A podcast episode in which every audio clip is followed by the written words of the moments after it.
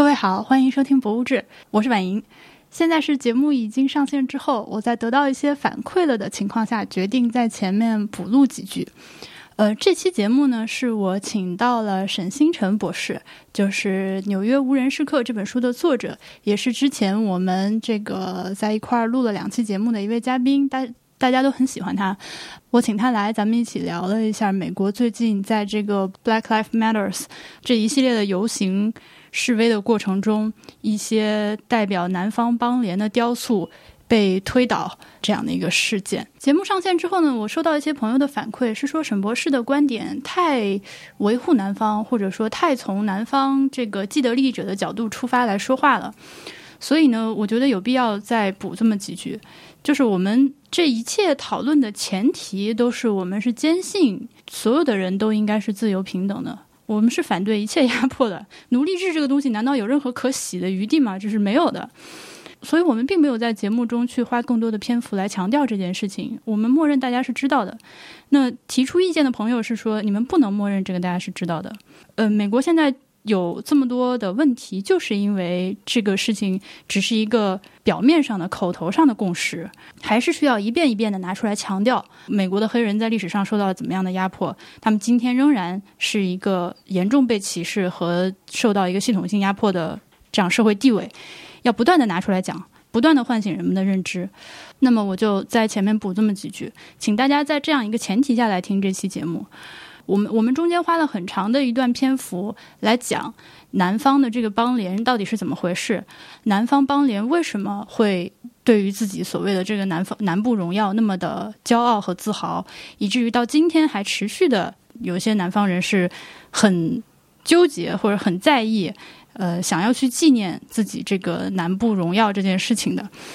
呃，我们从小在上学的过程中都是知道，这个美国的黑奴当年是受了多大的罪，呃，农场主、庄园主是如何的压迫他们，不把他们当人看，呃，这些苦难的故事的。你可能很少在其他的途径中听到有人站出来跟你讲这个庄园主他们为什么是这样的。呃，这也是我认为这期节目录下来最有价值的地方，不是重复的告诉你一些你已经知道的事情，而是更立体的提供了一些信息。另外就是我在节目里面提到了 lost cause 这个事情，但是后来重听的时候发现我们一直没有解释这是个啥。lost cause 的这一套历史叙述呢，它是说南部的邦联是为了捍卫周全、抵御北方联邦政府的暴政，而不是为了保护奴隶制而发动战争的。这种 lost cause 是一种 pseudo history，它完全是鬼扯。南方开战就是为了保存奴隶制。另外，咱们这期节目呢，虽然没谈国事，但是依然是被小宇宙给删了。小宇宙这个客户端呢，最近非常的受欢迎，有不少友台其实都在很热情的推荐它。它因为它确实是一个符合中国用户习惯的播客客户端，它也不是什么平台。但是我还是劝大家在用小宇宙的同时，手机里面至少要保留一个真正的泛用型播客客户端。呃，比如说 Castro、Pocket Cast，而且还要想办法注册一个外国的苹果账户，不然你就是会有很多的内容听不到，很多的应用下载不了。小宇宙它要在国内生存，就必然进行内容上的严格，而且已经开始严格了。除了我们的这期节目，我在朋友圈里面已经看到了其他博主出来抱怨说自己的节目在小宇宙上不能显示。这个就是我虽然认为小宇宙挺好用，但是一直不敢在节目里面跟大家推荐的原因，因为它注定是一个先天残疾的应用。他为了自己在国内的生存，是一定要做阉割的。在今天国内的这个环境下，大家想要自由的获取信息越来越难，大家不能就这样放弃自我。为了不变成一个蠢而不自知的人，还是要做出一些努力的。大家好，欢迎收听《博物志》。今天来跟我一起录节目的呢，是大家都非常喜欢的一位嘉宾沈星辰博士。大家好，我是沈星辰。不容易啊，好不容易一起录节目。感觉好像好久了啊。对，上一次来的时候还不是青椒，现在已经是一名光荣的青椒，其实就是社畜了。日日子好难过呀，哎呀，所以听到婉莹找我录播客，哎，二话没说就答应了。我现在在上海交通大学科学史与科学文化研究院。欢迎大家来听我的自然辩证法。那 这个借此机会，也要向我们的听众里面，包括我自己身边的呃教师朋友们道一声安慰，因为最近这半年真的是好多朋友都在这个致力于线上教学，每天被这件事情折磨，辛苦大家了。今天这个话题为什么要请沈博士来呢？是因为这是一个和美国有关的话题。这个沈博士是我能请到的跟美国这个聊美国这个话题最靠谱的人了。呃，好，咱们这个话题是呃，我觉得很有意思，很值得聊的，就是关于美国最近有很多这个 Confederacy 的雕像被推倒的这件事情。但是我们是不是应该从头跟大家倒一倒这件事情到底是咋回事呢？大家也都知道，这个新冠疫情搞得美国这个可以说是现在生活着的美国人从来没有见过的一种情况吧，对吧？史无前例的，嗯，这个中间呢，就社会中也酝酿出了很多的情绪，尤其是呢，我们也知道，呃，现在看数据呢，是由于新冠肺疾，呃，由于这个新冠肺炎的疫情受到影响，染病和死亡的。这个人数里面，黑人这个族群其实是占的比例非常高的，所以本来这儿就已经有一个情绪在，呃，当然再加上就是这个问题，这个种族歧视的问题是一个很漫长的过程。那到了五月二十五号那一天，其实，在就是那个乔治·弗洛伊德他被这个过度执法，就是摁着脖子压死、窒息而死的那同一天，那天早上还有另外一件事情，就是在纽约的中央公园有两个人，呃，早上一个人去溜达，一个人去遛狗。呃，遛狗的这个女的叫 Amy Cooper，她没有给狗拴绳。然后另外一个人 Christian Cooper，他们俩虽然都姓 Cooper，但不是一家人。那 Christian Cooper 是个黑人男性，他就过来跟这女的说：“你这个遛狗要拴绳啊。”结果那个女的就说：“你这样，我要报警，我要跟警察说，现在有一个 African American 男人在这个中央公园威胁我什么什么。”他的这段话当时被这 Christian 录下来发到了网上，一下子就激起了很大的民愤。呃，同时在那一天又有一个这个 George Floyd 被过度执法，呃，最后虽然送送治，但是还是不幸身亡的这个事情，这两件事情在一起算是一个导火索，然后就导致了现在一个全国范围的游行，呃，同时还伴有着一些什么，大家可能新闻也看到了一些打砸抢，这个是五月下旬、五月底的事情，到了六月初就开始有一些呃南方州的一些邦联的雕像。被这个游行示威的人群上面写满了涂鸦，呃，甚至推倒了。所以现在的这一轮主要是这个，因为这个乔治·弗洛伊德，呃，这个非常恶性的一个啊执法过度导致的死亡，大家都有在跟这个事情，所以我想不用赘述。然后随着这个游行，它这个美国。民众游行，它需要一个技巧性的东西，就是它需要一直找到一个新的一个热点，去让自己的这些呃政治诉求要付诸实践。在进行了一周之后，就是大约一两周之后，然后这个关注的焦点又回到了这些在一七年的时候曾经。已经被关注过一轮的这个邦联的这个雕像的这个问题，所以最近有一些被这个在波士顿有个哥伦布的这个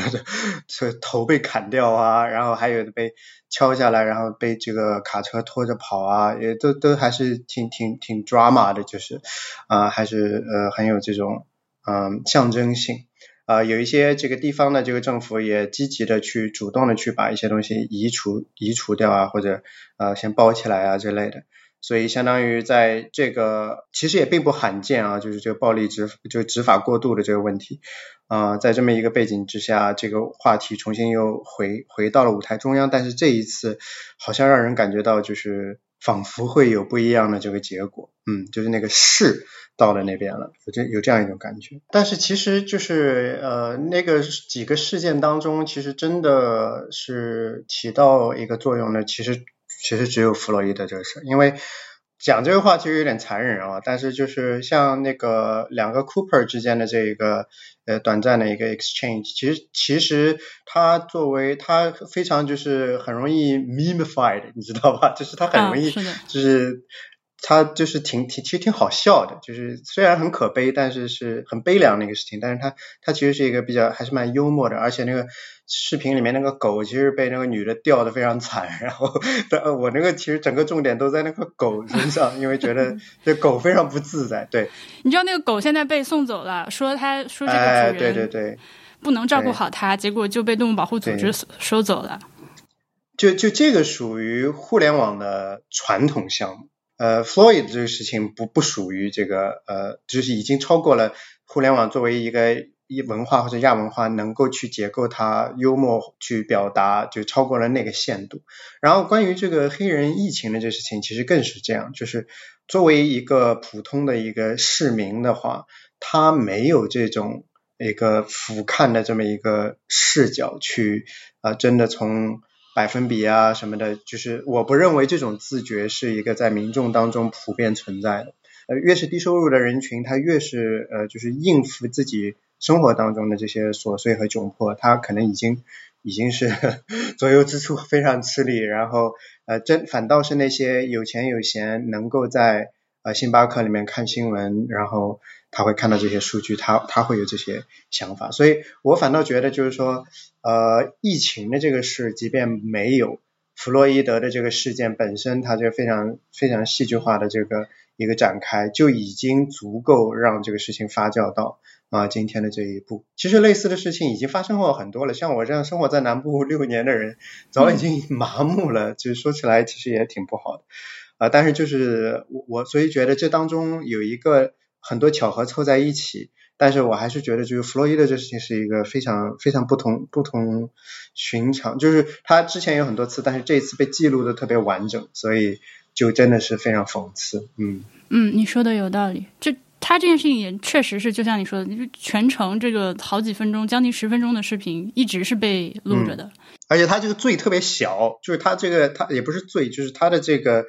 呃 violation 呃演变成这样，就是让人真的觉得非常不值得，对吧？嗯，就是二十块钱跟一条人命的对比，就是它太它太具有象征意义了。咱们再说到这个拆雕拆雕像的事情，有一些是。民众这个示威游行的民众自发的就把它推倒了，也有一些好像是呃地方政府出面把它拆掉了或者暂时包起来的。我看那个 Nancy Pelosi 还说要求要把国会里面的一些这个呃雕像，这个代表南方的一些雕像也要给拆掉。对，因为那个国会山那个建筑里面有一个厅，就是它也是向游客开放的，它有就是美国历史上相当于这种。啊，英雄人物啊，这就是有一些比较有有技术性的，我我会记得一些，就比如说那个造蒸汽船的那个富尔顿，呃，纽约有一条叫做 Fulton Street，对吧？就是呃就是他命名，然后还有就是呃一些政治人物啊，那么这当军事家，这当中就会牵扯到当时南部邦联的啊这些，所以你像富尔顿这种人，他没有争议的啊，那么其他的这些邦联的这些确实有雕像在，那么 Rosa Parks 也在。我倒觉得这个是应该做的事情，就是这个事情，我觉得是应该做的。呃，这个我我觉得我们要不要跟大家说这个邦联是怎么回事？其实理论上来说，如果你是上了高中历史课，大概都知道美国南北战争。还是请这个沈老师跟我们再说说吧，就说一说吧，说一说吧，就是那个复习一下为什么要反对他们，为什么要拆掉他们的雕像。大家其实是我，因为我我也不是说自己历史学的多好，我小时候也不看书，所以 所以我挺知道这个心路历程的，就是我很知道，就是说不知道这个状况，不知道这些事情的一个状态是一种什么样的状态，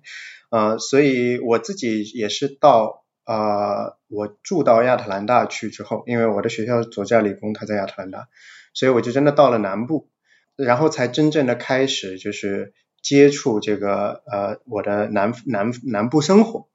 啊，然后再以此为线索展开去了解越来越多关于南北战争的这个事情。所以等到我六年啊结束之后，呃我整个呃看这个问题的一个心态，包括现在其实最近这个弗洛伊德的事情让我也有一些新的改变，我们可以留到后面讲。但是大致上呢，就是说。在这个十九世纪中期的时候，呃，美国还是一个很松散的美国。这里有一个非常非常重要的，这是我自己得出的心得。现在我把它提到前面来跟大家讲，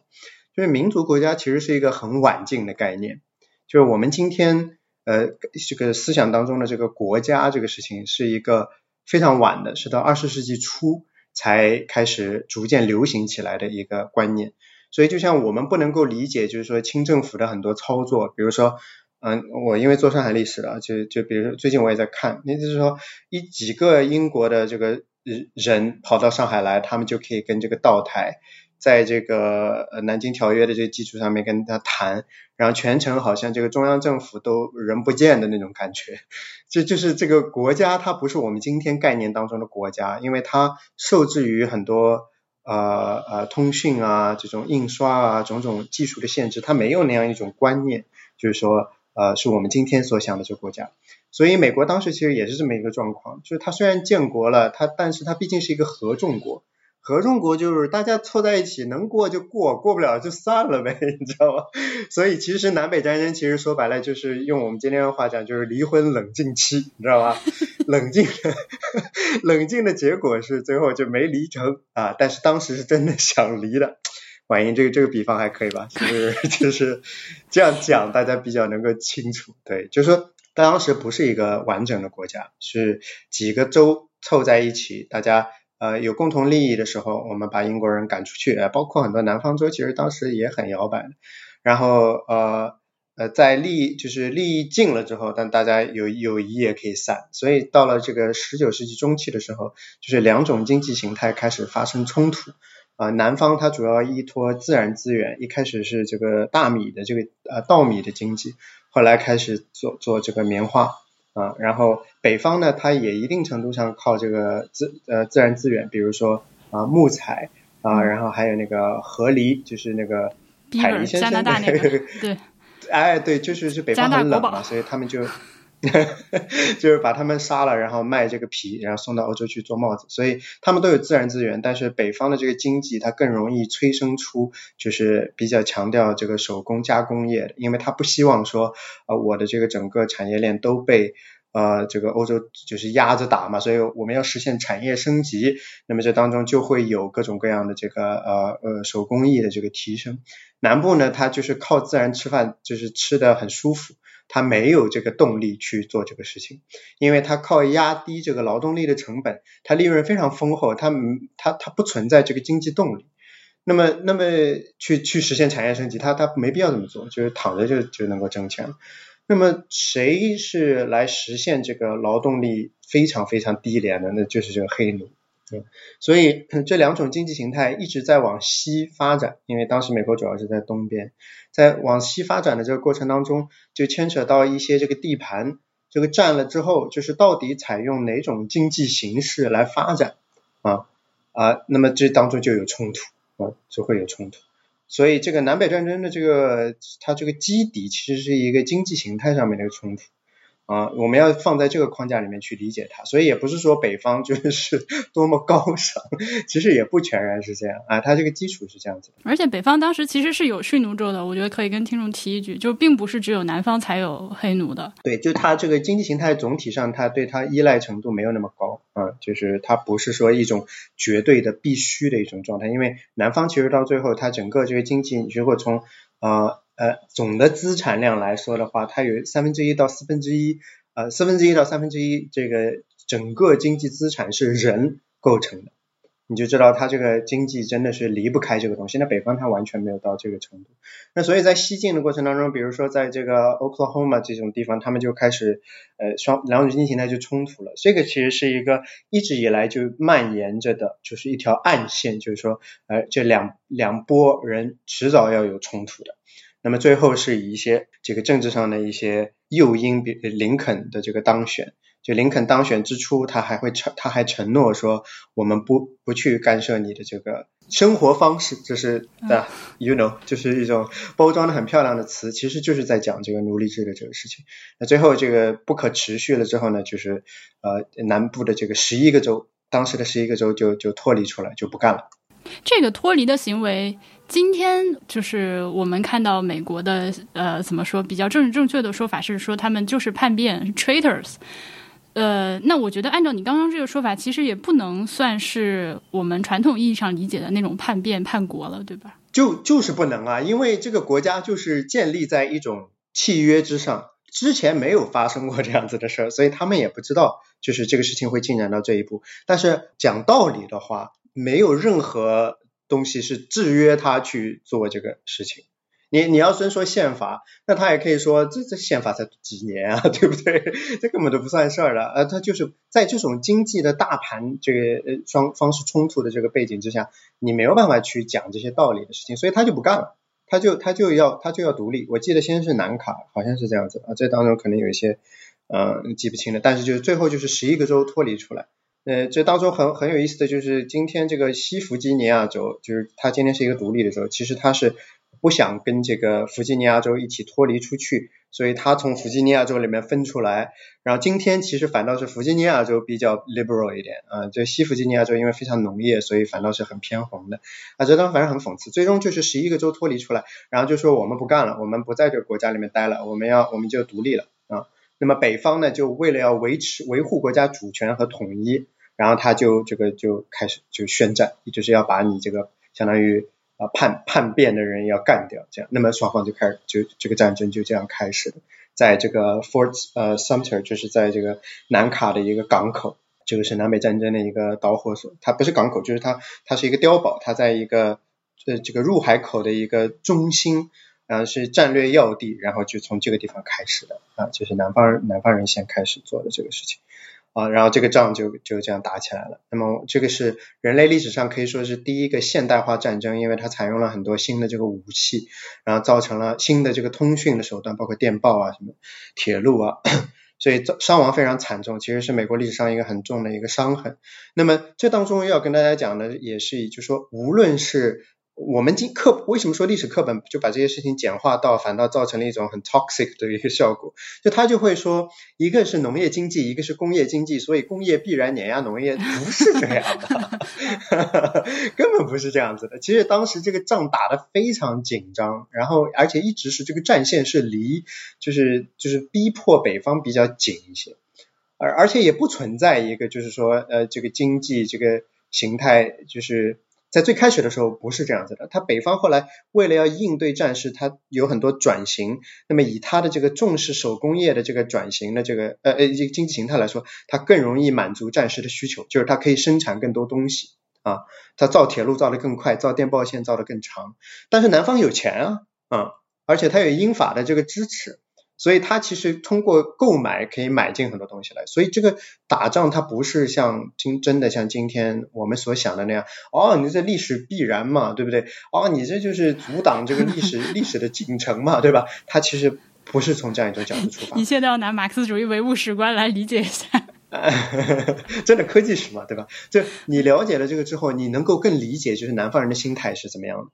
因为如果你是说。啊，你这肯定被碾压了吧？你为什么抱着这个东西不放？你你就不能够理解为什么他们会要去啊？觉得这个是他要一定要产生一套不一样的说法来解释这场战争，一定要造这个雕像来来为这个战争证明，一定要维护今天这些雕像来来继续维护这一个战争从他们视角看出来的这样一种历史的这个叙事，这这些都是基于当时这个仗非常惨烈，难分伯仲。没有那么多必然性在里面，就我因为我自己看了很多之后，我自己得出这个就是这么一个呃人在这个语境当中的一种体验，然后我觉得你要理解了这个，你能够更清楚的知道就是为什么他们今天做这个事，不然的话你就会觉得。你们为什么要选择站在历史的反面呢？然后你你你就会觉得有很多不解，就你会有小朋友很多小问号，对吧？就是其实其实这个你去呃更深一步的去去探究的话，你就会发现就会明白这种我一口气咽不下去啊，我真是火啊，就是这种心态在这当中，对，就是人的这个。情绪其实是非常左右我们的这个历史话语的。我今天我现在讲这个东西，也不是说要替奴隶制翻案，就是我们如何去理解这个事情，就是怎么样把它看得更全面。我觉得这心态是蛮重要的。所以最后这个战争是以南方的这个失败就是结束的，因为它。战术上面做了一个非常重要的一个地理切割，也就是当时北方这个将领叫做 Sherman William Sherman 做的这个 March to the Sea，他就是把这个南部邦联从中间从腹地这里一一路就是砍下去，就把它中间所有的这个供给线全部都切断了啊！我这当然是简化的了啊。那么这当中就是一途经了亚特兰大，所以就一把火把亚特兰大给烧了。那么这就是这个飘，就是呃《Gone with the Wind》，就是《乱世佳人》这个电影，就是这个它题材的这个由来啊，就是基于这个事件。那么他这把，就是他这个行军最后一直走到 Savannah，就是这个左左加州南部的一个港口港口城市，这样子就彻底切断了南部的这个补给，让这个战争就是呃就变成了一个完全南方彻底没有希望了。那么最后投降啊，签签署各种东西，那么最后这个呃。离婚冷静期结束，婚没有离成，那么最后大家还是凑合着一起过。所以今天美国你看到的种种的这种，无论是总统选举时候显示出的这种红蓝分裂，还是大众文化当中这种北方鄙视南方、南方鄙视北方、互相鄙视的这种裂痕，其实它都是处在那种继续凑合过的这么一个状态。啊，如果真的要不凑合过，都全理顺了的话，其实美国应该是分裂成两个国家，是更更，就是说内里的话是更调和的。那么凑合过，它有凑合过的好处，双方其实也都知道，所以大家就都还是维持着这么一个凑合过的这么一个状态。但是我们今天看这个国家，你还是要呃，就是说超越那个民族国家这种视野，不是简单的说，就是说。啊，一波人是要维护国家统一，一波人是要闹分裂，不是这样子的，对吧？当这个体量占到一半一半的时候，它没有这样一种就必然性在这个里面啊。所以这因为是这样一个关系，所以今天就是讲到邦联的时候，它就是指当时的这十一个州，我就不一一列举了啊。我如没记错的话，应该是十一。十一个，十一个，嗯，大家一搜就能有。所以这个战争输了之后呢？我刚刚也顺嘴说出来一个 lost cause，就是其实你也可以想象，南方人有很多人是输的不甘心的。对，在战争结束了几十年之后，有一段时间好像有一个挺著名的妇女组织 UDC，呃，United Daughters。Of the Confederacy 是吧？呃，然后他们是，对他们虽然输了战争，但是呢，怎么说，瘦死的骆驼比马大，这个家底儿还在，钱还是有的，所以呃，就是团结起来吧，搞了这么一个组织，是一种纪念自己这个英勇抗争的先辈的一种行动。然后他们就有很多的 rally，有很多的这个到处游说、到处捐钱。呃，那么在美国的，尤尤其是在南部吧，就。呃，应该是在一九一一年到呃一九一零年到二零年，就是这个十年之间，其实是呃广泛的、大规模的去树立了很多纪念这个南部这个邦联的战争啊、战争英雄之类的这种题材的一些雕像。这个也是今天我们看到呃美国的这个示威游行的群众毁掉的雕像最主要的一个来源之一吧。就那段时间一下子起来了很多。对，就是这个仗仗呢，就是打完之后，就是六五年结束之后，呃，然后进入到一个就是所谓的这个 Reconstruction era，就是一个重建。啊，因为南方就是确实比较惨，我们刚才讲了嘛，他就是啊说身上比较痛的那个是是南方，就是确实就是比较比较惨烈。那么北方正好呢，就是倾销很多这个呃工业产品过来，所以就很很很开心啊。在这个过程当中，就南方人其实是呃他受到这种羞辱。因为他们原来的这个生活是是很高贵的啊，他们其实用他们叫北方人叫 Yankees 嘛，这当中充满了这个歧视，就是说呃，因为北方人都是那种 卖体力活，你知道吗？他产生不了这个呃比较高级的这个文化啊，他们是这么认为的。那么南方的这些呃，这里给大家推荐一个博物馆，就是就是我的老老本行，就是查尔斯顿，大家如果有机会去的话，一定要去，就是南卡州，南卡州的这个最大。大的城市叫做查尔斯顿，然后他那边有一个庄园叫做木兰庄园园啊，Magnolia Plantation，真是漂亮呀！我真是从来没有见过这么漂亮的美国园林啊！因为就是说呃，北方有很多大家知道，就是说这种受欧洲影响，请了欧洲的这个呃呃这种，就像中央公园，这已经算是有一点美国特色的了，就是它总体上还是啊没有一个自身的一个文化。南方的它真的有点不一样，所以这个呃木兰庄园就是非常漂亮，真的是我去那天是个雨天，就我逛完这个地方之后，我就真的意识到，就是说他们这个骄傲在哪里，就是他们的这个社会当中的贵族精英，就是维持着一种非常精致的一个生活，觉得自己是有文化的。现在突然就是说仗就是战争输了之后，我们这边修路、修铁路、竖电线杆子、通电报，所有的这些东西全部都要交给北方的这些呃这些野蛮人。这洋基对洋基佬对不对？野蛮人来来做这些事情，他就是咽不下这口气。然后很多他们的亲人，就是你，甚至是就是很多是年轻人啊，就真的他的自己的家人去打了这个仗，有些回来了，有些牺牲了，就是他们这第一代人真的卷涉其中，那是一个就是体感上面能够感受到的一种痛苦。哦，所以我给大家复盘这些，就是为了让大家知道，就是这些事情产生的这个机制是什么。所以，呃，今天我们讲这些邦联纪念物，它分两批出现的，有一批确实是，呃，就是战争结束之后不久，嗯嗯嗯，就就就就冒出来的啊。比如说这个，我在就去逛这个 Augusta，就是 Augusta 是呃是这个 Georgia，就是我在的这个州亚特兰大东边，你开车过去大概一个半小时。嗯，它曾经也是一个大的呃城市。我之前我们讲我们录这个南部荣耀那一期的时候，我也是讲的很动情。哎呀，不不是不是铁路博物馆是 Savannah，它那边有一个就是运河遗产中心，就是它就是把这个运河旁边的这个呃棉棉就是这个 cotton mill 就是。呃，用水力推动的这个棉花的这个作坊，就是展现给你看，它很多都保留着，所以就就蛮不错的。这个 Augusta 它这个真正的这个市区其实很小，其实就两条街，很多美国城市都是这样子的。那么它这个街中间，就是它这个市区就是两排房子，对吧？左一边 左边左边一排，右边一排，然后就是那种 typical 的，就是那种九十呃二十世纪初期的呃那种建筑啊，呃就比较中规中矩的。但是它那个中间有一条绿化带，然后在这个路的尽头。也就是这个呃市市区开始的这个地方，就是一个白色的雪白色的一个纪念碑。那纪念碑好像是就是一八七零年代树立起来的，是所以是属于早一批的。然后它那个上面写着什么呢？就也挺恶心的，就你仔细想想的话，它那个刻字刻的是就是这个地球表面上没有一个国家如此洁白如此纯净，就是它第一它用了 nation。第二，它用了 white；第三，它用了 pure。用今天的这个标准看来，就是哪里政治不正确，它踩哪里。让我来搜一下 这个雕塑长啥样。啊，对，它叫做 Confederate Monument，就是一个白色的一个碑。然后这个雕塑特别有意思，你去看它今天官网呢，它都不细说。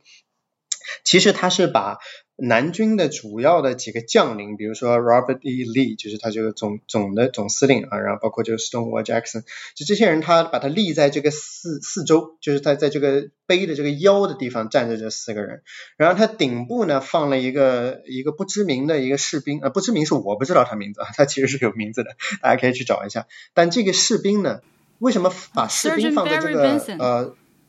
耶呀，对对，Benson，对，为什么把他放在顶部，然后反倒把将军放在腰部呢？就是因为这个士兵就是属于那种啊，就二战时期那种在岛上的呃日本人，你知道，就是战争结束了他都不知道他还在那边 打，所以这个士兵就是据说就是他从未投降啊，所以你想这一个曾经南部的一个工业重镇啊，他也是把这样一个极具反叛意义的一个人放在这个。这个顶部，然后在这个碑上面刻这样子的这个字，啊，就是，其实就你能够看出来他有多窝火吧？这是一个，这这他真的气啊，你知道吧？他就想尽各种办法，就是恶心恶心你也好，就是我要搞这些小动作啊。所以这一批，就是说，我是告诉大家，就是说，真的有一批雕这些纪念碑，它是树立于这个南北战争战争结束之后不久啊，就就做的这些。啊，所以而且各地都有这样子的。然后二十世纪初的这一批呢，它是就完全是在另一种呃社会背景下面诞生的。其实相当于是呃你刚才说的这个邦联的女儿这个组织，因为他们真的非常有钱啊，因为他这个仗打输了，但是他他这个经济形态还是在，而且。棉花继续出口的呀，因为北方它种不了啊，包括大米啊，就是它还是这个经济形态，它靠天吃饭的非常稳固的啊。那么这些人他就攒了很多钱，所以他就去动员这个社会力量。但是美国当时总体的这个社会情绪是这个觉得呃这一批进来的这个移民，就二十世纪一九一零年代开始进来的这批移民，跟早期的时候不一样。就爱尔兰进来，爱尔兰人进来的时候是这个十九世纪晚期，它其实已经被消化掉了。那么这一批他进来了很多南欧的、东欧的这些天主教、东正教的，他们就觉得很奇怪。然后犹太人他们就觉得很讨厌啊，所以在这很多这个俄罗斯人他都逃离这个这个这个布尔什维克运动，所以他们也逃逃到这个美国来，他们也觉得很讨厌。就是这这这移民的这个来源，先来的要排斥一下后来的。对，就是这个移民的来源越来越往东，所以这个文化的冲突越来越剧烈。所以这是一个美国社会当时总体的情绪，这不止发生在南方啊，所以南部当时就借着这股这个呃本土主义的这个情绪啊，他们就开始做做各种各样的动作，说包括三 K 党在呃重建时代的时候被被这个被这个尤其是格兰特总统就是被狠狠的 KO 了啊，然后到了这一个时期他又重新又复兴起来，复兴之地就是亚特兰大，就是这个石头山啊，大家可以去看我的书，呃呃，我书里面有提到，但是我没把它列出来。三 K 党复兴运动针对的第一波人其实都不是黑人。是一个是一个犹太人，就是他们起来的这个由头是把一个所谓他性侵了一个工厂里面的一个女孩，就他自己是呃经理，好像是他不是，就是他不是 owner，但是他是一个 manager，是个犹太人，就他号称他侵性侵了这个女孩，而且很有意思的这个见这个目击证人打引号的啊，因为这当中有很多呃有漏洞的地方，这目击证人是一个黑人的一个 janitor，就他是看门的。然后他他号称他看见了这个这个人名字我忘记了叫做 Leo 什么什么的，然后他就性侵了这女孩，然后就是判决了之后，一一一群这个乌合之众就冲到这个法庭里面就劫囚，就是 把他就是本来要坐牢的，把他路上带走，然后直接就绞死了。就这个事情成为了南部三 K 党复兴运动的一个起源，所以你就知道他都不是针对的黑人，而是一种更普遍的一种排外的一个情绪。啊，所以在石头山这个地方，就是在亚特兰大城郊开出去大概半小时，有一个呃石英岩的一个一整块的一个凸起，那么就是像是一个呃地球长了一个青春痘的感觉啊，你就知道 这个山大概是什么样子。然后这个这个这个邦联的女儿这个组织就出钱把这个呃石头山上面刻了这个哎邦联的三个主要的人物，分别是这个总司令 Robert E. Lee。主要的将领 Stonewall Jackson，还有他们这个总统就是 Jefferson Davis，就三个人的这个浮雕刻在那边，号称呃呃西半球最大的这个呃浮雕，然后对今天人在那边，因为它非常高，所以它很不好破坏啊，但是它当中建也其实一度也是因为大萧条缺钱啊什么的，反正一直到四十年代才建完的，所以你就可以知道这个运动。它三 K 党的这运动，它起起伏伏，它有很多明面上的活动，暗地里的活动，但是这个社会上的这个情绪，它其实一直在那边，所以它只要一有机会，它就冒出来，就就表现出来了，就像是真的就像是夫妻在一起不和睦，平时还凑合过，然后时局一紧张，然后就开始吵翻天，就真的就是一直处在这种状态下面，所以我们要以这种动态的眼光去看它，你就更能够理解这个博弈的这个它这个。双方这个交锋的这个 frontier 它在哪儿？它其实一直在变。因为我我其实平常看的，因为我也不看 Fox News 嘛，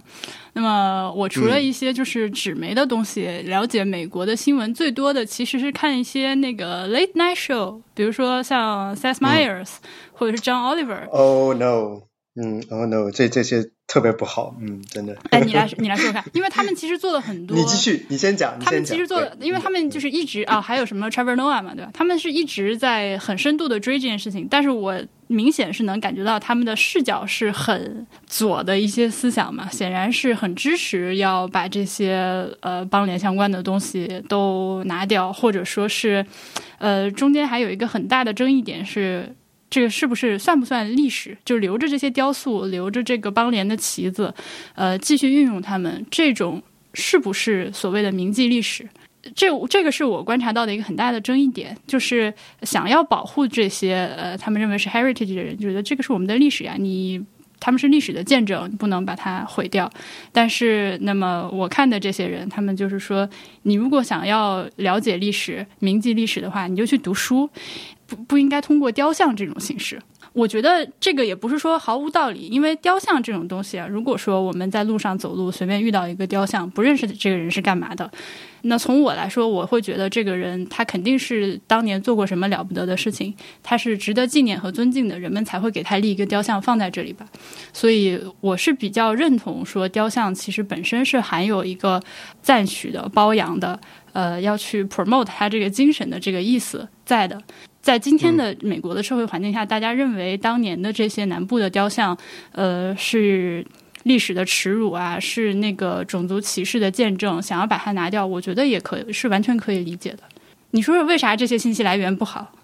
就我就是很不喜欢，我是一个粉转粉转黑的过程，就是我曾经一度也也做过这个类似性质的这种东西，就是我我我甚至有一度觉得说我可以做中国的 John Oliver，你知道，就是有这种感觉。当然，现在你知道有很多新媒体，他们就是在做这个事情，而且如我当时就是转黑跳出来时候所体会的那种心境一样，就是说这个事情它是呃不对的，就是你在用一个错误的 vehicle 来做你真的想要做的这个事情。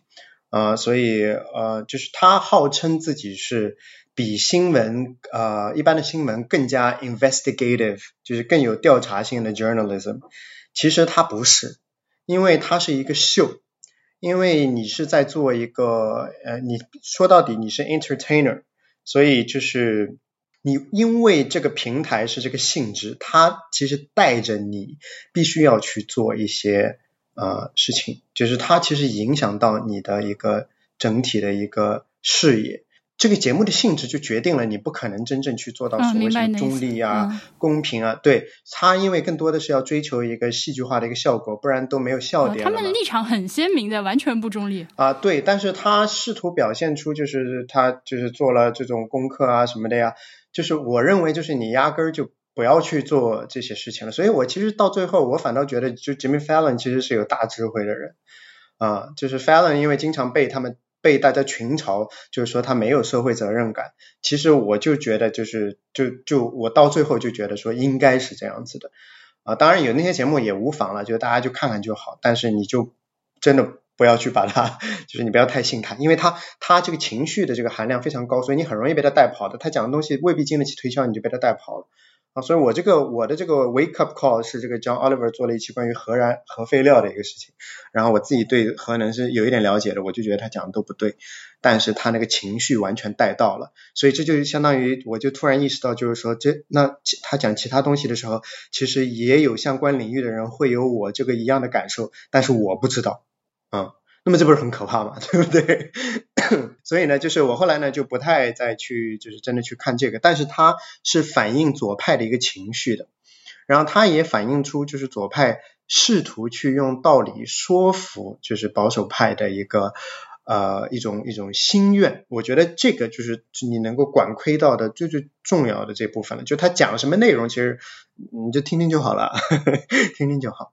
所以我就一再说，就说很多人会讲，就是说啊呃很多的这些纪念碑，它是就是不是在战后建的，所以他们其实就是呃赤裸裸的一个种族主义啊什么什么呀，其实不是这样子的，就是你排外，你北方不排外嘛？也排外的呀，对不对？这个总的来说就是事事情没有那么简单，这些东西都把它过于简化了啊，所以这是一个方法论的问题，就是说我们就是。嗯，不去盲信这个东西，然后就讲到这个历史，什么是历史的这个问题，我觉得这是一个非常大的一个问题。我觉得用一个中国的例子来讲的话，会觉得更就是通透一点。你比如说啊，比如说，呃，在中国的这个土地上面，很多的这个日本的士兵 他阵亡了啊。那么这日本的士兵当中，我们假设啊，我们假设那肯定也有一些。还可以的人，对不对？比如说，他让了一个馒头给了一个小姑娘，然后他可能就啊，就就就就小姑娘就活下来了，对吧？或者是像南京南京当中这种艺术化的这个构想当中所展示的，比如说这个士兵最后他放了这人走，然后他自己自杀了。那么真实当中他可能没有自杀，但是肯定有人放了些人走啊。那么就是说，这个群体当中就丧心病狂的为主，但也有一些少数有人性的。那问题来了。我们要为这些人在中国的这个土地上要立碑吗？那答案显然是否定的，这个没有没有什么可说的，因为这个事情的这个性质不是由这这这些人的少数的善举来决定，对。对不对啊？所以你不可能去做这个事儿。那你要做了这个事儿，那就意味着我们要给所有的这些在我们这我们自己的同胞呃这个生灵涂炭，这么多人死了，我们都要给他们立碑。那那整个中国啥也别干了，就光立碑了，对不对？所以这个事情它不可操作的。你看这个问题的关键就是在于你自己是属于哪一个群体的。你比如说从从一个历史学家的角度来说，他可能还真的，比如说他这个恰饭的这个呃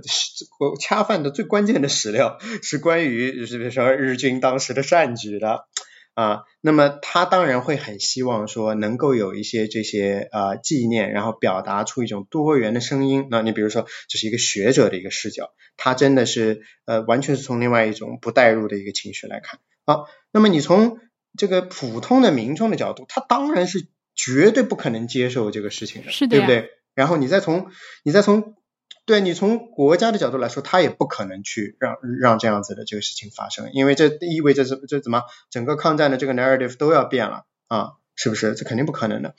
于是我们再回到美国的这个例子当中来，谁在这个呃例子在这个场景当中是这个呃普通中国民众啊，那就是黑人啊。那么他看待这个问题，他肯定不可能是什么啊，我们来保存历史的完整度，不。绝对没有没有商量的余地的，就是这些人就是想要维持一个如此邪恶的制度，让我的祖先世世代代为奴，在这个这在这个场情境当中，他就是百分之百否要否定这个事情的啊。当然，很多今天有很多民调去去调查黑人，他们可能没有这么激进，这不代表就是说他们是觉得这这个事情是可以发生的。这只是因为他们的这个生活境遇可能让，就像回到刚才这个新冠的这个新冠疫情的事情了，就他应付自己的生活都来不及，他没有奢侈去考虑这些事情，所以很多人就是又就是保守派的人会拿这个这民调的数据说，你看要白左比这个黑人自己还起劲，这个数据本身他也站不住脚，就是所有的问题他都有情境的，对不对啊？所以在这个邦联纪念碑的这些问题上面。就是我们要一定程度上要去理解那个绝对反对的人的这个声音是什么，这是第一点啊。然后从这个美国的这个国家的这个视角来说，他过去他不不管这个事情，是因是因为他战后呃很长时间以来一直要去弥合这个南北分裂的这个伤痕啊。我不知道大家可能很多人不知道，就是说，呃，北军做的很多事情其实也挺，就是 知道也也挺也挺鸡贼的。你比如说，今天非常有名的这个华盛顿郊外的这个呃亚灵顿公墓，嗯，就是就是 Arlington Cemetery，它是今天美国最大的也是最著名的这个国家公墓，里面都是埋的就是这个呃呃英雄人物啊，战斗英雄，总统对吧？肯尼迪呃他们在那里面。然后这个 Arlington Cemetery 这块地原来是 Robert E. Lee，就是南军总司令的这个私宅，OK，是对，是他的这个住宅的这个区域，所以他们为了要防止，就是说，呃，这个战争结束之后，这个叛军头子还要住回到我们这个 旁边来，所以就在战争结束之前就开始往这边埋死人，你知道，就是在那个他的这个呃呃他的这个地产周围。就埋了很多死人，就去降低这个地产的这个价值。但是后来这个李李乙家的这个后人还是一番这个争执啊，最后反正有一个 settlement 获得了经济的这补偿。那么这块地就是拿来呃用来做这个公墓，所以就是北军也挺欺负人的，你知道吗？啊，然后还包括就是在这个公墓当中，他也就是埋了一些就是邦联的这些士兵，邦联的士兵你是不能够被吊唁的。就是说，你不能去在那边就是进行祭扫的活动，不能够放花啊。到现在也是吗？啊，现在不是。后来在二十一出这个 McKinley 总统的时候就已经变了，就是说，呃，哎哎，就是但你跑进去就是一边弄得非常干净，一边就是杂草丛生，这不合适吧？对不对？所以就是呃。这这麦麦金利总统就说不要这样子，就是允许他们去做。所以北方因为他其实得了便宜了，所以他就是还是就是试图要在后来就是要弥合这些伤痕，就允许这些东西出现。所以政府早期一直是一个很暧昧的一个一个立场，就说啊你们要要弄弄吧，哎反正仗也赢了，你你你你要去那边是骚气的表达你的不满，你你你弄吧，不就随便吧啊。那么这个是一个。到这个二战的时候，因为同仇敌忾了嘛，这个美国人的身份他这个定义变了，因为他出现外敌了，所以这事情摁下去了。那么到了这个民权运动的这个时候呢，战后呢这事情又起来了啊，那么整个还是就是维持国家统一，做还是一种就是一边联邦强力干预，但是一边就是那些无关呃立法的这些事情呢，就你就你就就随他去吧啊，就是这样。啊，所以你像呃小石城这个高中，就是让这个有色人种的这个人去上学。啊，然后被被大家就是砸石头啊什么的呀，以至于这个总统要派这个国家警卫队去护送这几个黑人小孩去上高中。那他这种事情他是强制干预的。那么你造一个这造一个那，他就不会去管了，因为这是一个管理成本的问题。你什么东西都不让他做，他他不疯了嘛，对不对？啊，所以这当中就是很敏感的时期，就恰恰又放了一些这样子的这些东西出来。所以一直到那九。九十年代八九十年代经济状况还比较好，所以这事情又摁下去了。啊，一到经济危机啊，这事情又起来了。所以国家在这当中态度很暧昧的，他就是最好就不要管这个事情。那么一到就是像现在这个民意嫁到这个份上，到共和党人当中也有百分之七十的人认为说这些雕塑应该被就是就是撤掉，或者说不要在公共场所展出了。那到这个份上的时候呢，这国家就有一种说，哎，美国政府好像不得不去做一些事情。所以国家在这当中是是一个一直就是和稀泥，然后到现在他好像立场稍微有一点点坚定。这时候如果是希拉里是总统的话，这就又会变得很微妙。特朗普是总统，特朗普是总统，恰恰让很多这样子的这个把这个塑像推倒的声音反倒容易出来，因为很多人讲这个是因为知道可能这些事情做不成。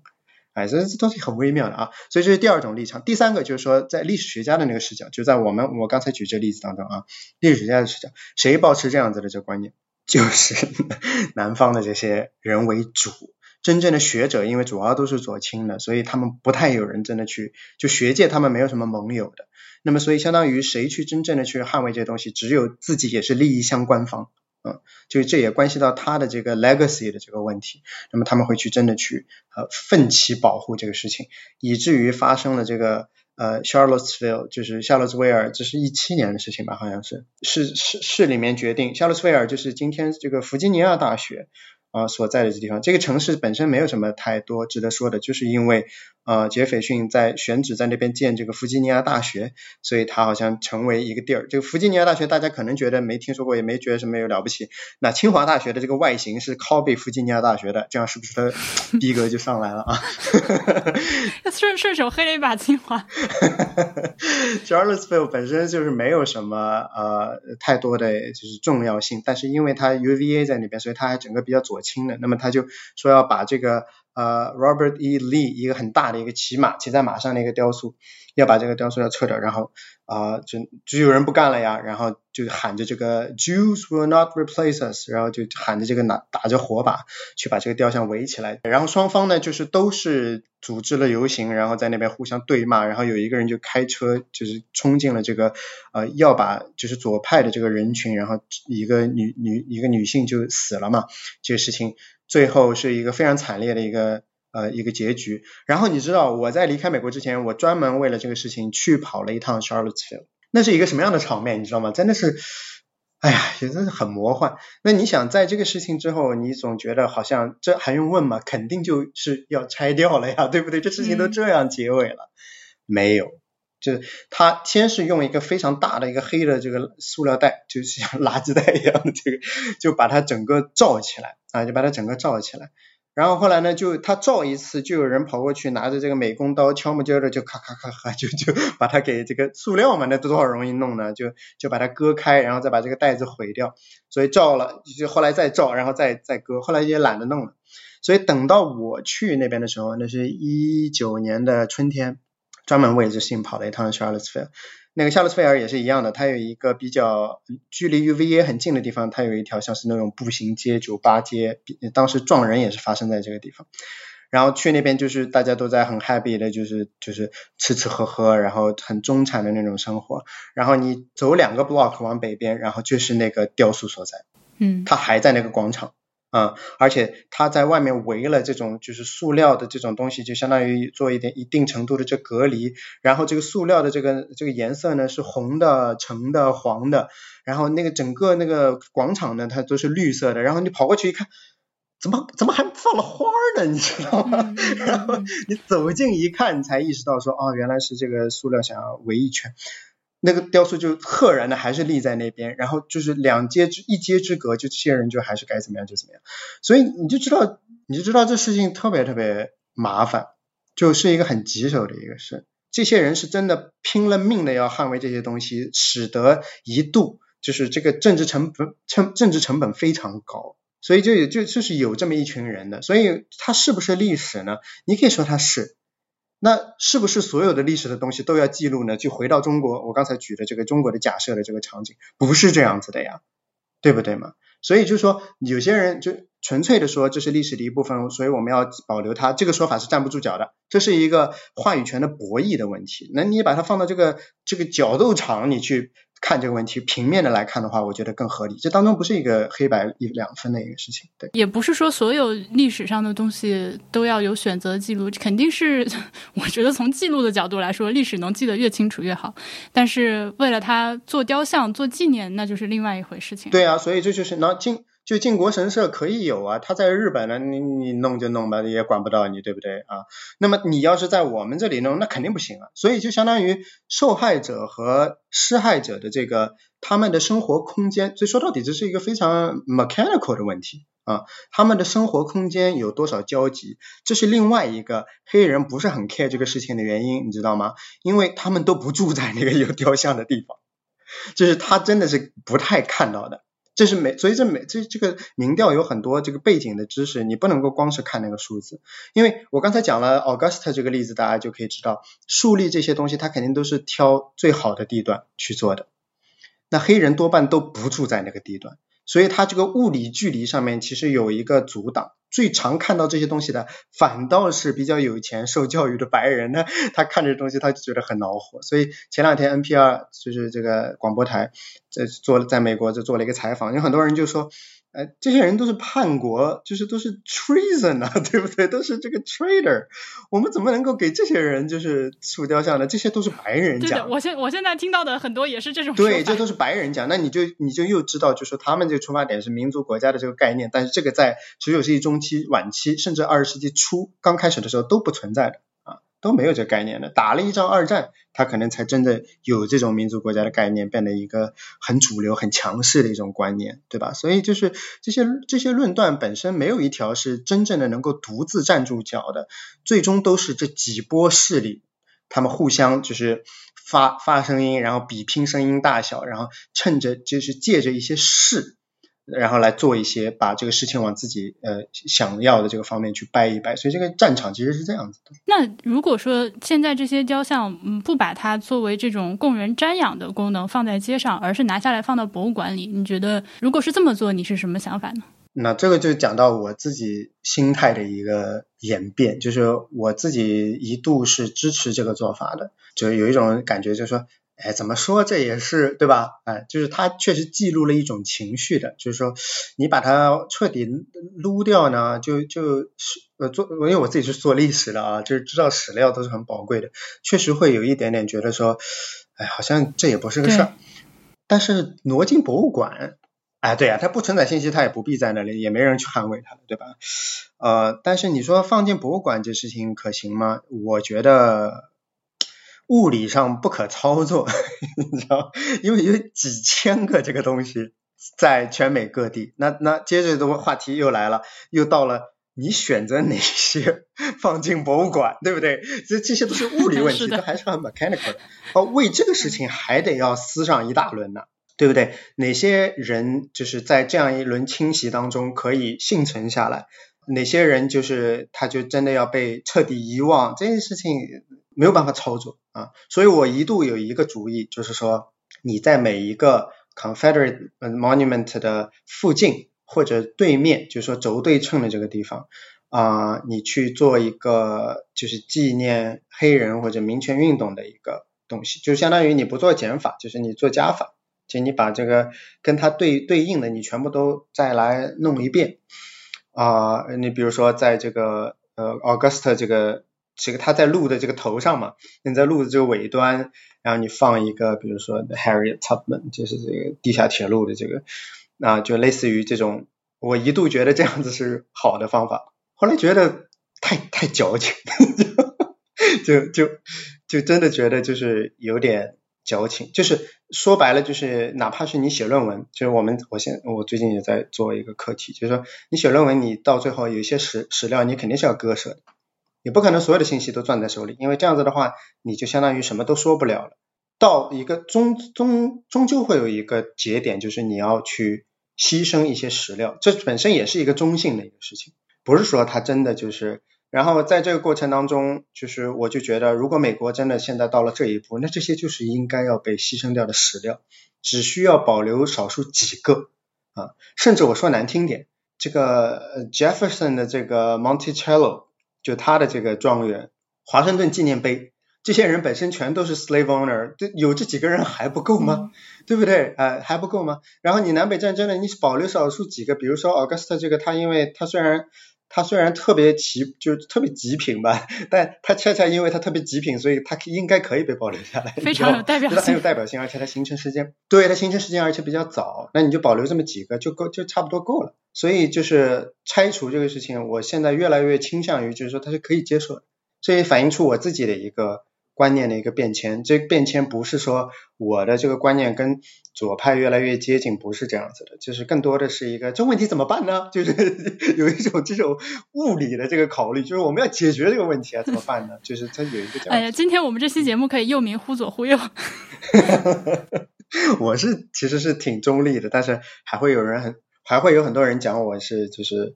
呃就是这太政治正确啊什么的，哎，没有共同意见。你刚刚说的这个，呃，在 Confederate statue 旁边再竖一个就是当代的雕塑，这种做法，我们先抛开它就可行性的这个事情。如果说我们真的做了，其实也是一种，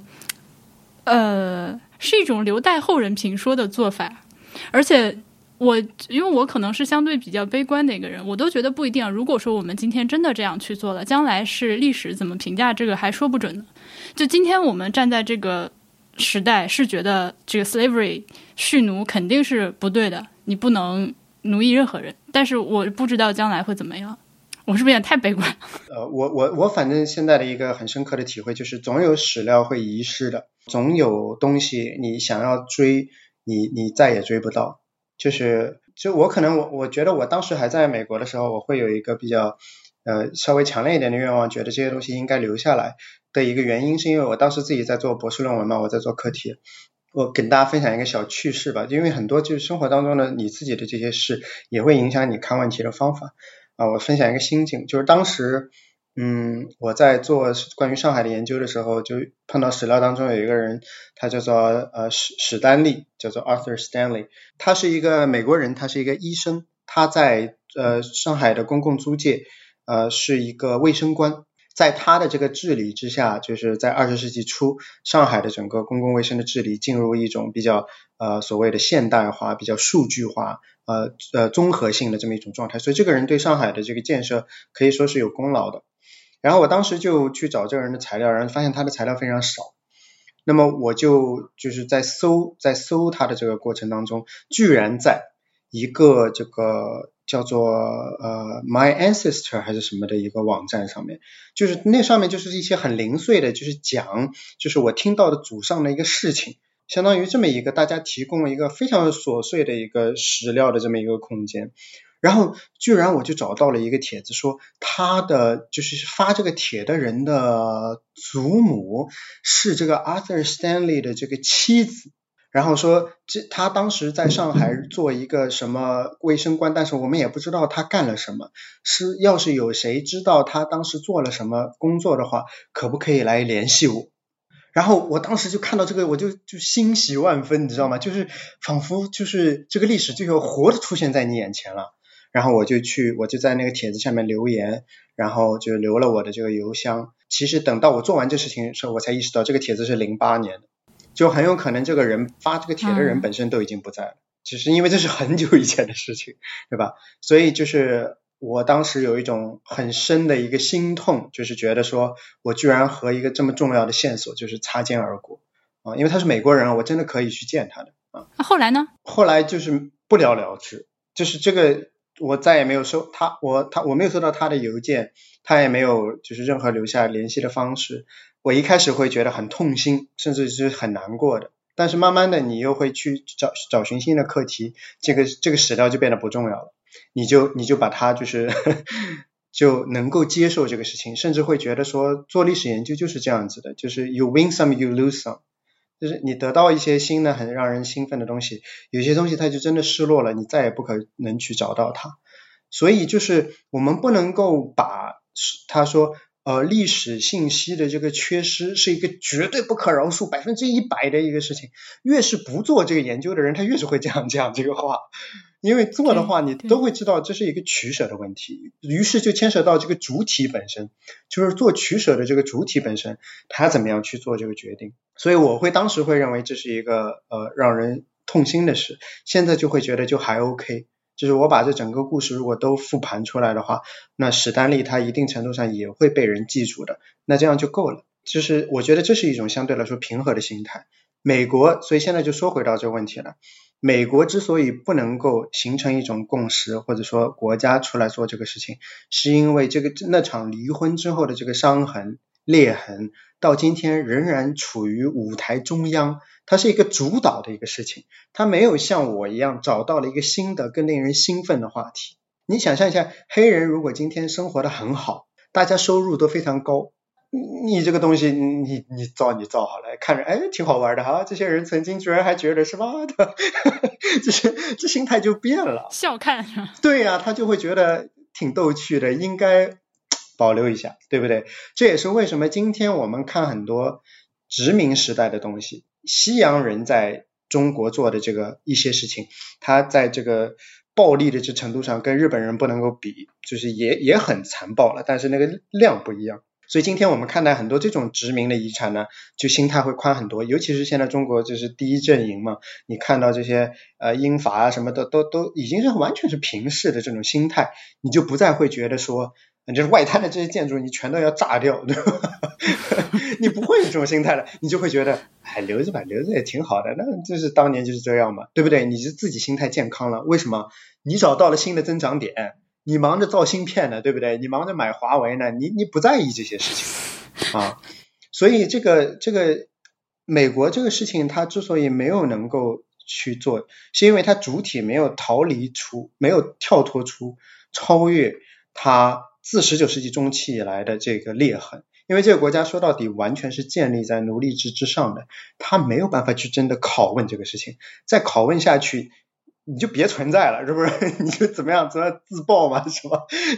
但是还是，我还是对现在的美国的这个黑人还是怀着很强的 empathy。我想，如果我是他们其中一员的话，现在肯定也是在外面游行啊，要去拆雕像的那那么多人中的其中一个。我从一个旁观者的角度来说，其实我对呃种族的这个事情看法也是动态的。现在这种社交媒体上的评论，它其实很低级，他就把它非要化约成一个你是不是 racist，就就是很无聊，你知道吗？就是你可以随便指控人家 racist，逮到随便一点东西你就说人家 racist 也 OK，人家就是死活不承认自己是 racist 也 OK，这个对话没有任何建设性，谁会承认跟你说，哎你好，我是 racist，有这种有这种人吗？不可能的呀，所以它其实也是一个动态。所以我生活在，我当时在美国，我住在我在纽约和在亚特兰大都住在呃黑人住的地方，你可见我多穷，对不对？然后我有一天，你知道，我拿着一个呃，就是盒呃就吃的这个盒饭，我在外面买了这个，就中餐馆吃完嘛，吃完了我打包回来，然后我车停好，打开车，然后。提着这个我的这个餐盒走向我的这个住所，然后在我那个楼梯这边呢，就站了几个就是黑哥黑姐，他们也在很正常的这个聊天。然后你知道我向他们靠近的时候，他们讲了一句什么话吗？就是他们说：“哎，这个是我点的外卖吗？”这样心疼你，你知道吗？就是。You know，就是如果我要真是打打 racist 牌，我我老里不知道我就翻毛腔了，对不对？但是我反倒就觉得这没什么嘛，这这这这是很正常的，你知道吗？你在上海待了一段时间之后，现在这个上海上海话随时往外飙，是吗？对对，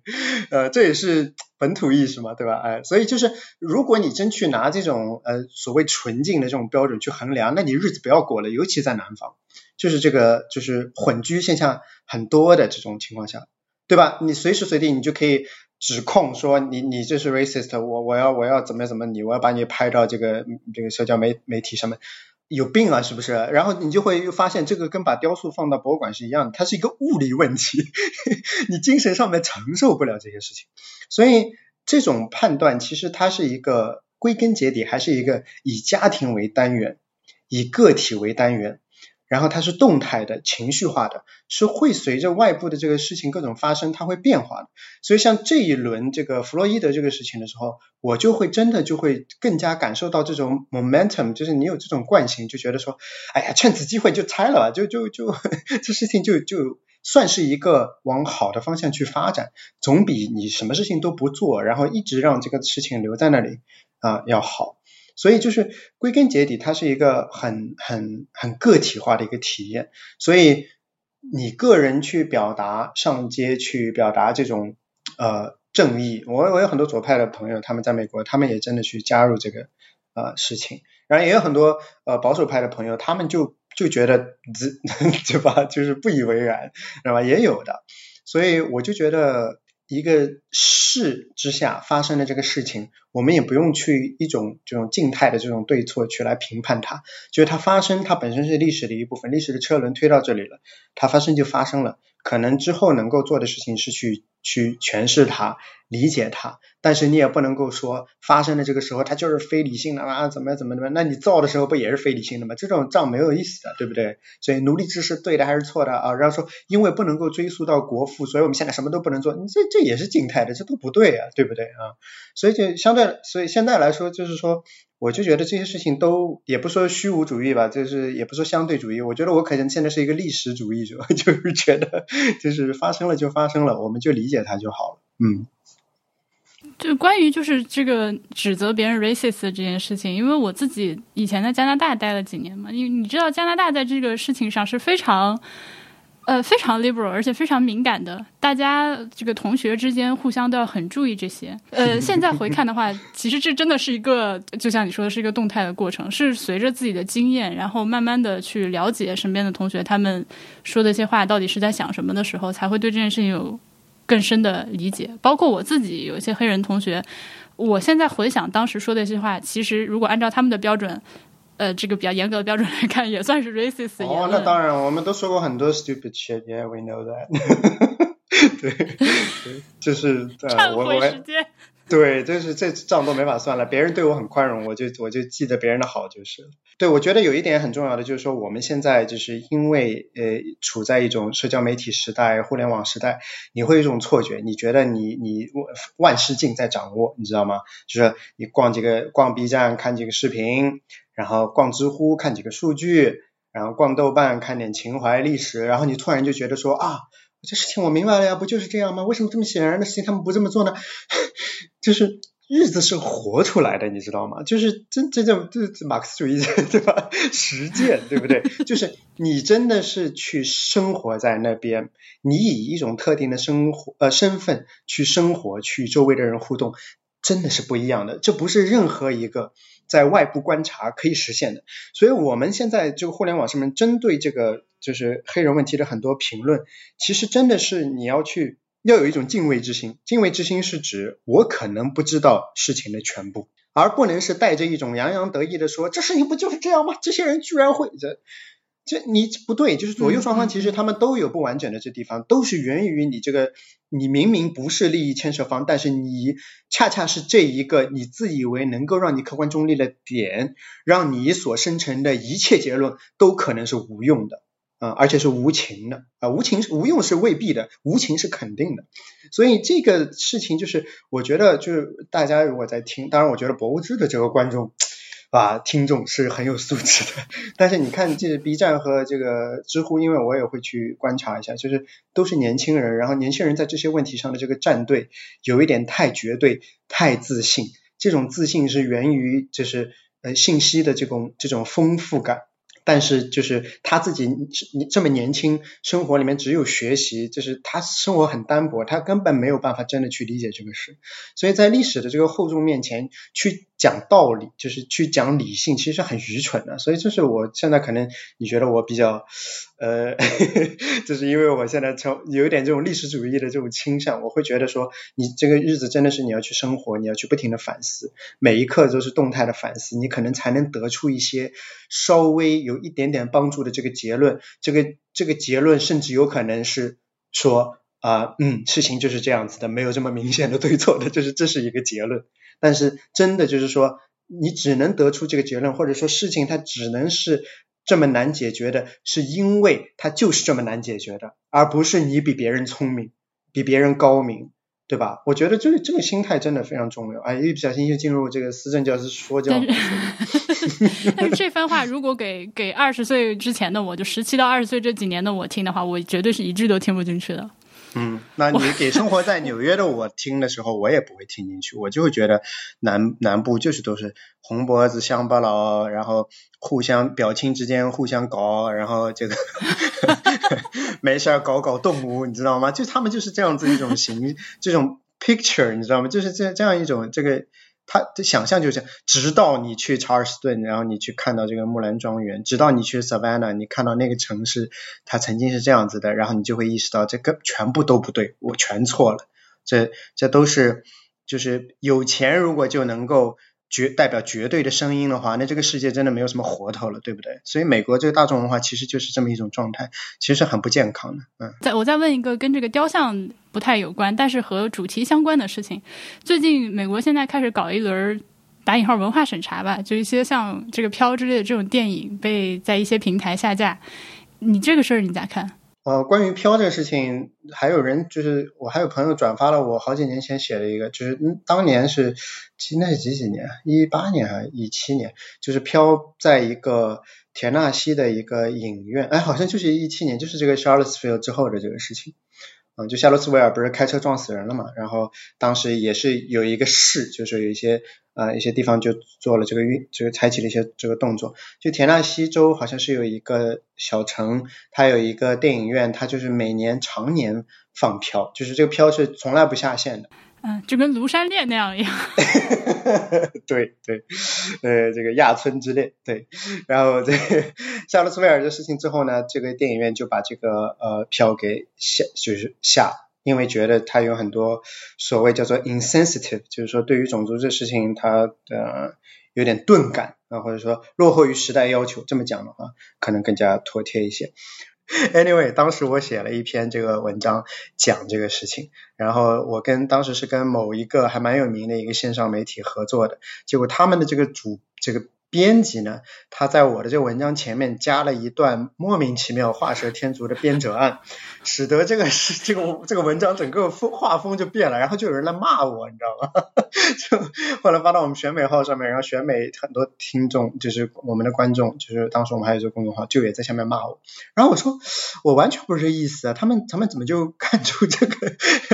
？Anyway，就是我当时的一个立场就是说，这事情没有什么可讨论的。那个片子它诞生于这么一个时代，我觉得讨论就是说，这个玛格丽特米歇尔他为什么写这个东西，写了这东西之后给他带来了什么，他自己的这个生活是什么样的啊？然后他他攒到这么多钱之后，他为美国做了什么？我觉得讨论这些事情，就是比讨论这个文本本身、电影本身少数几个镜头怎么样怎么样怎么样要有意思的多。我就觉得重点就是放在那个事情上面，就是 很很。蛋疼，你知道吗？所以当时的文章最后一句我就讲的是，我觉得放到今天也仍然适用，就是在跟创造历史的人面前，就是讨论一部电影的是非是多么渺小。就是我就是我到现在也还是这个结论。你知道这个玛格丽特米歇尔的这个故居就在这个呃佐治亚理工隔壁，真的就是隔壁，就是我走过去的话十十五分钟就到了。啊，就真的很近。然后那个地方我去了三次，就是呃有一些是写作的需要，有一些就是陪朋友去。然后你知道印象最深的一次就是来自于一个什么样的讲解员呢？一个黑人老奶奶讲的那叫一个动情，就是她很明显的是自己非常喜欢就《Gone with the Wind》这个小说，那小说巨厚无比，对不对？大家都 读过的。然后他自己非常喜欢，所以他讲的真的非常动情，而且对于玛格丽特米歇尔，他这是整个这个人生真的是如数家珍，而且觉得是亚特兰大呃出 export 的一个这样子的一个文化产品，他是是 Atlanta based，对不对？他是讲也是讲亚特兰大的事情，他感到就是很骄傲的，你能够感受到那种骄傲。他他讲到就是说，漂移多少个版本出出版到多少个国家，有多少个译本，这样这样这样，就很激动。嗯，就就感觉到他是很动情的。然后到这个呃，我们当时在这个玛格丽特米歇尔的这个卧室的时候，然后他就讲到，就是这个这个个子非常小嘛，所以他那个床就非常小，然后他的这个先生个子非常高，有一米八十几，然后先生就也睡那个很小的床，然后就是蜷在一起两个人，他就描描绘那个画面，我就给我印象非常深刻，然后描绘那个。他打字的那个就是那个窗，就是那个窗户，然后最后讲到他去跟朋友去看电影，就是就 Margaret Mitchell，他去跟人看电影，然后从一个坡上开下来一个车就把他撞死这件事情，然后也是他走红之后没多久，然后就讲这些东西，就整个他非常带入，所以以至于我现在都记得，你你看我现在能够复述出来，对不对？所以我写那个文章的时候我也很动情，然后最后因为当时刚发生了 Charlottesville 就是，我就问这个黑人老奶奶，我就说你怎么看待就是呃。这个事情，就是说这个电影被下架，人家评价说这个小说里面对种族不公平啊，这这那那的啊。然后这老太太就是她马上要接下一班的这个游客，但她就呃几几句话就跟我讲，就是说我们不要去用今天的这个 framework 去评价当时的人，嗯，这不公平。然后她说，我相信这个呃这个这个 Margaret Mitchell 是一个。温暖的灵魂是一个 warm spirit，他讲的，他这么讲的。然后他说，因为他生活当中其他做的事情，你能够看出来的，所以我你我我相信他是个好人。所以下架他是 HBO 去现在这一轮啊下架这个电影是把它暂时的拿下来，加上一些 commentary，就是说相当于是一个导读的这个性质。呃，你可以说他是为了这个政治正确，他不敢得罪这个左派的观众，因为 HBO 显然肯定是有很多左派观众的，啊，呃，他去做一些逢迎讨好之事。那么从另外一个角度说，难道没有必要去做这个事情吗？我们不用今天的 framework 去 judge 他，但是我们难道不能用今天的 framework 去 comment 他吗？对不对？这很有必要啊，啊，你至少不能让孩子看完之后觉得。啊，里面的这个呃，这个黑人的形象就应该是那两种，一种是那个比较老的那个富人，就是一心一意非常忠实，就是跟着这个白人，而且觉得这家人家善待于他，他真的把自己。作为这家的一部分，另外一个就是那个年轻的，就是那个演员叫做 Miss Butterfly 什么的，就那个人就特别不靠谱，叫他去办件事，然后他在街上晃啊晃啊晃啊晃啊，就是那种好像更加描绘于那种黑人是不可相信的，他是很动物性的，不能够理解人的指令的。那你当然需要有 comment 去去去讲这个这个事情，就是我们今天如何去看待这个事儿。那个反派影评这两天也出了一期节目，就是提到了这件事情。呃，他们那个主播波米，我不知道你听不听这个节目啊？呃，波米就说呢。这件事情，因为他是很愤怒的，因为他是一个电影评论者，呃，他是很关注这个电影业态健康的。他觉得，因为今天的这个意识形态，把一部呃经典，先不说这个电影好不好，就是把一部经典电影这样下架是不公平的。他当时有一个说法，呃，是说如果说这个电影是给孩子看的话，那你确实可以给他做一些注解。但是作为成年人的观众，我们大家去看他，就是大家是不是都那么蠢呢？非得你请一个黑。人女性学者来加了注解之后，我们才能看得懂呢。呃，这是他当时生气的一个 一个点嘛？我觉得可以跟大家提一下。如果感兴趣的话，大家也可以去听一下他那期那个吐槽的节目。我我可以稍微评论一下吗？啊，请讲。就是我也不针对就是任何人，包括这个话也是送给我自己。就是我们往往是蠢而不自知啊。真的呀，就是我们以为自己不蠢，其实我们真的蠢啊！这话我都一直是一直鞭策自己的，你知道吗？就是如果你觉得一个事情你已经对错非常明显，往往就是你自己有恰饭的这个 关系在里边，真的是这样。就是我不是说这个说这个话的这一位有问题，我们生活当中任何人在任何时刻都会有这样子的这状况，所以我觉得我们不能够说成年人是不会怎么样怎么样的，不啊。我们生活在一个环境里面，这个东西对你的影响，你你不会意识到的呀。如果没有另外一种多元的声音讲出来，你自己不会察觉的。就像鱼不知道自己在水里，对不对？所以这种反思，我认为是欢应该欢迎的。我觉得呢，HBO 如果真的是呃有脑袋的话，就应该做一个，就是你可以选择你开这个或者不开。我不知道它具体的形式，但是就是说你要给成年人选择的自由。但是不代表就是说你不能够有另外一个声音去评价它，因为这个片子的艺术成就、工业好业界成就，你就不能够去一点点去质疑它都不可以。我这篇电影我也看了，三个小时电影能看下来很不容易的，我是我也很喜欢。而且我我在那篇文章里为什么被人骂，就是因为我对亚特兰大的这个夕阳真的很有感情。那个 Gone with the Wind 的各种封面啊、DVD 啊，什么都是以那个夕阳，就是郝思嘉站在这个自己的这个呃决定要重新。重新把自己这个家族振兴起来，他对着那个落山的这个太阳，然后远方那个城市这个燃烧的这个火跟这个夕阳交相辉映，那种心境，就是我其实是蛮体会的。而且我们那健身房其实能看得到一些东西，所以我是我是很喜欢这个著作的。但是完全不妨碍我说需要一个这样子的声音，因为即便你自己觉得你不蠢，那可能那这比如说在这个 occasion 你可能真的不蠢，你不需要，但很多成年人真的他他不知道呀，他需要这个呀。更不要说很多情况下面，其实是我们蠢而不自知啊啊！我这一直上来共勉的，我再强调一下，我没有针对任何人，就是说这是一个很重要的一个心态。这这句话感觉有被击中。会得罪很多人。我我经常回顾自己过往哪，都不用很遥远的事情，可能两个星期之前做的事、说的话，我都有一种蠢而不自知的感觉。我但你知道，你知道我我现在为什么我第二本书难产？因为我这个除了一方面就是我日程非常忙，因为我们这个工作很累嘛，青椒就很很苦。另外一方面，你知道，我现在看着《纽约无人时刻》，就我当 一六年我自己写的这书，我就觉得这人是个二逼，你知道吗？于我来说，这是一个相当于是一个纪实文学，它就是我的 Confederate Monument，你知道吗？就是 我曾经这么这么傻，这么天真过，就是这是一个记录，而且它现在就在那里，我再也不能把它抹掉了。我不能够，我不能够发表出来了。对我不能够装作说，我从来没有讲过这个话，你不要给我泼脏水。我我没有办法讲这话，因为他出去了，而且他是有共鸣的，大家喜欢，这就这就意味着就是说，你所以你知道为什么写不出第二本了吗？就是说，如果很少很天真，很傻很天真的我是被大家喜欢的，那那我这第二本没法弄了，你知道吗？就是注定滞销，你说我怎么写法，对吧？啊，所以真的就是不敢去碰，因为但但是就是说，还是这句话，就是国家啊、个人、历史其实都是一样的，就是你经历过很很傻的这个事情，你曾经很蠢，但是你不知道啊。你之所以心境变了，是因为你的生活在加了新的东西，你体验了新的东西，你完成了角角色的切换，你看很多事情更完整了，对不对？所以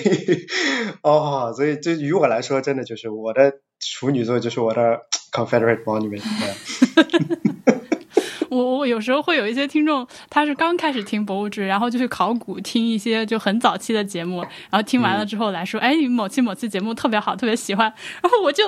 按捺着心中想回邮件说你，那那个时候我自己都不忍不忍回听。哎，嗯，是的，是的，所以所以。我觉得这心态就你要勇于自嘲嘛，对不对？就就是要有这种心态嘛。你看美国他就是做不到嘛，对吧？所以呃，我们嘲嘲他，嘲嘲他没有问题，对吧？嗯。那我们这期节目聊的特别开心，差不多就到这儿。感谢沈星辰博士来我们博物志再次做客。呃，谢谢大家，谢谢晚那我们就下期再见。好，拜拜。嗯。